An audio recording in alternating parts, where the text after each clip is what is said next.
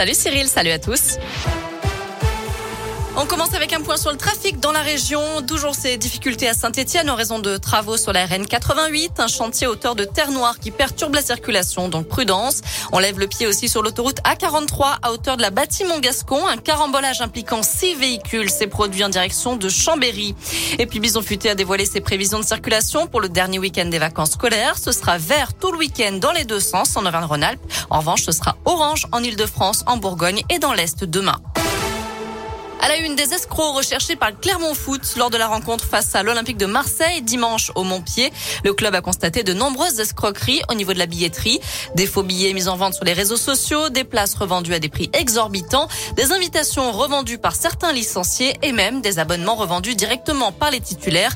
Des pratiques interdites, bien sûr. Le Clermont Foot a donc mis en ligne un formulaire sur son site internet pour récolter des infos et identifier les escrocs en vue de les sanctionner. On vous a mis toutes les infos sur l'appli Radoscoop et il y aura bien un marché de Noël à Saint-Etienne cette année, annulé en 2020 à cause de la crise sanitaire. Il sera de retour cette année sur la place de l'Hôtel de Ville. Rendez-vous à partir du samedi 20 novembre pour se promener, pour boire un petit coup, avec modération bien sûr, ou profiter de la grande roue. On connaîtra le détail du programme dans les prochains jours.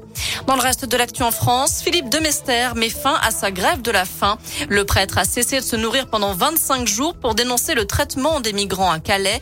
Il annonce qu'il va mettre en service un nouvel abri hivernal à destination des exilés. La RATP épinglée par la CNIL, la régie des transports parisiens a été condamnée à 400 000 euros d'amende pour avoir comptabilisé le nombre de jours de grève des agents de bus dans un fichier qui était utilisé pour préparer les choix de promotion.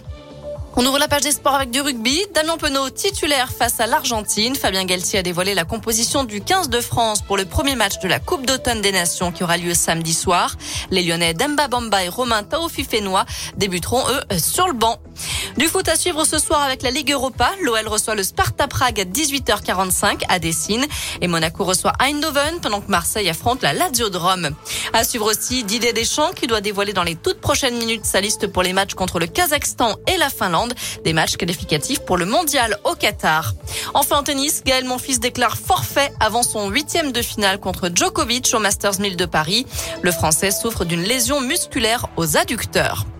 Voilà pour euh, l'essentiel de l'actu de ce jeudi. On jette un œil à la météo avant de se quitter. Pour cet après-midi, encore une fois, ce sera bien, bien mitigé dans la région.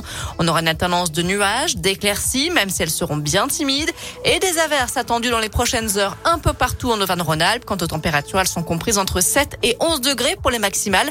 Si on regarde pour les prochains jours, demain, ce sera à peu près la même chose. Et pour samedi, normalement, le ciel devrait être un petit peu plus ensoleillé, même si les nuages seront toujours présents. Merci.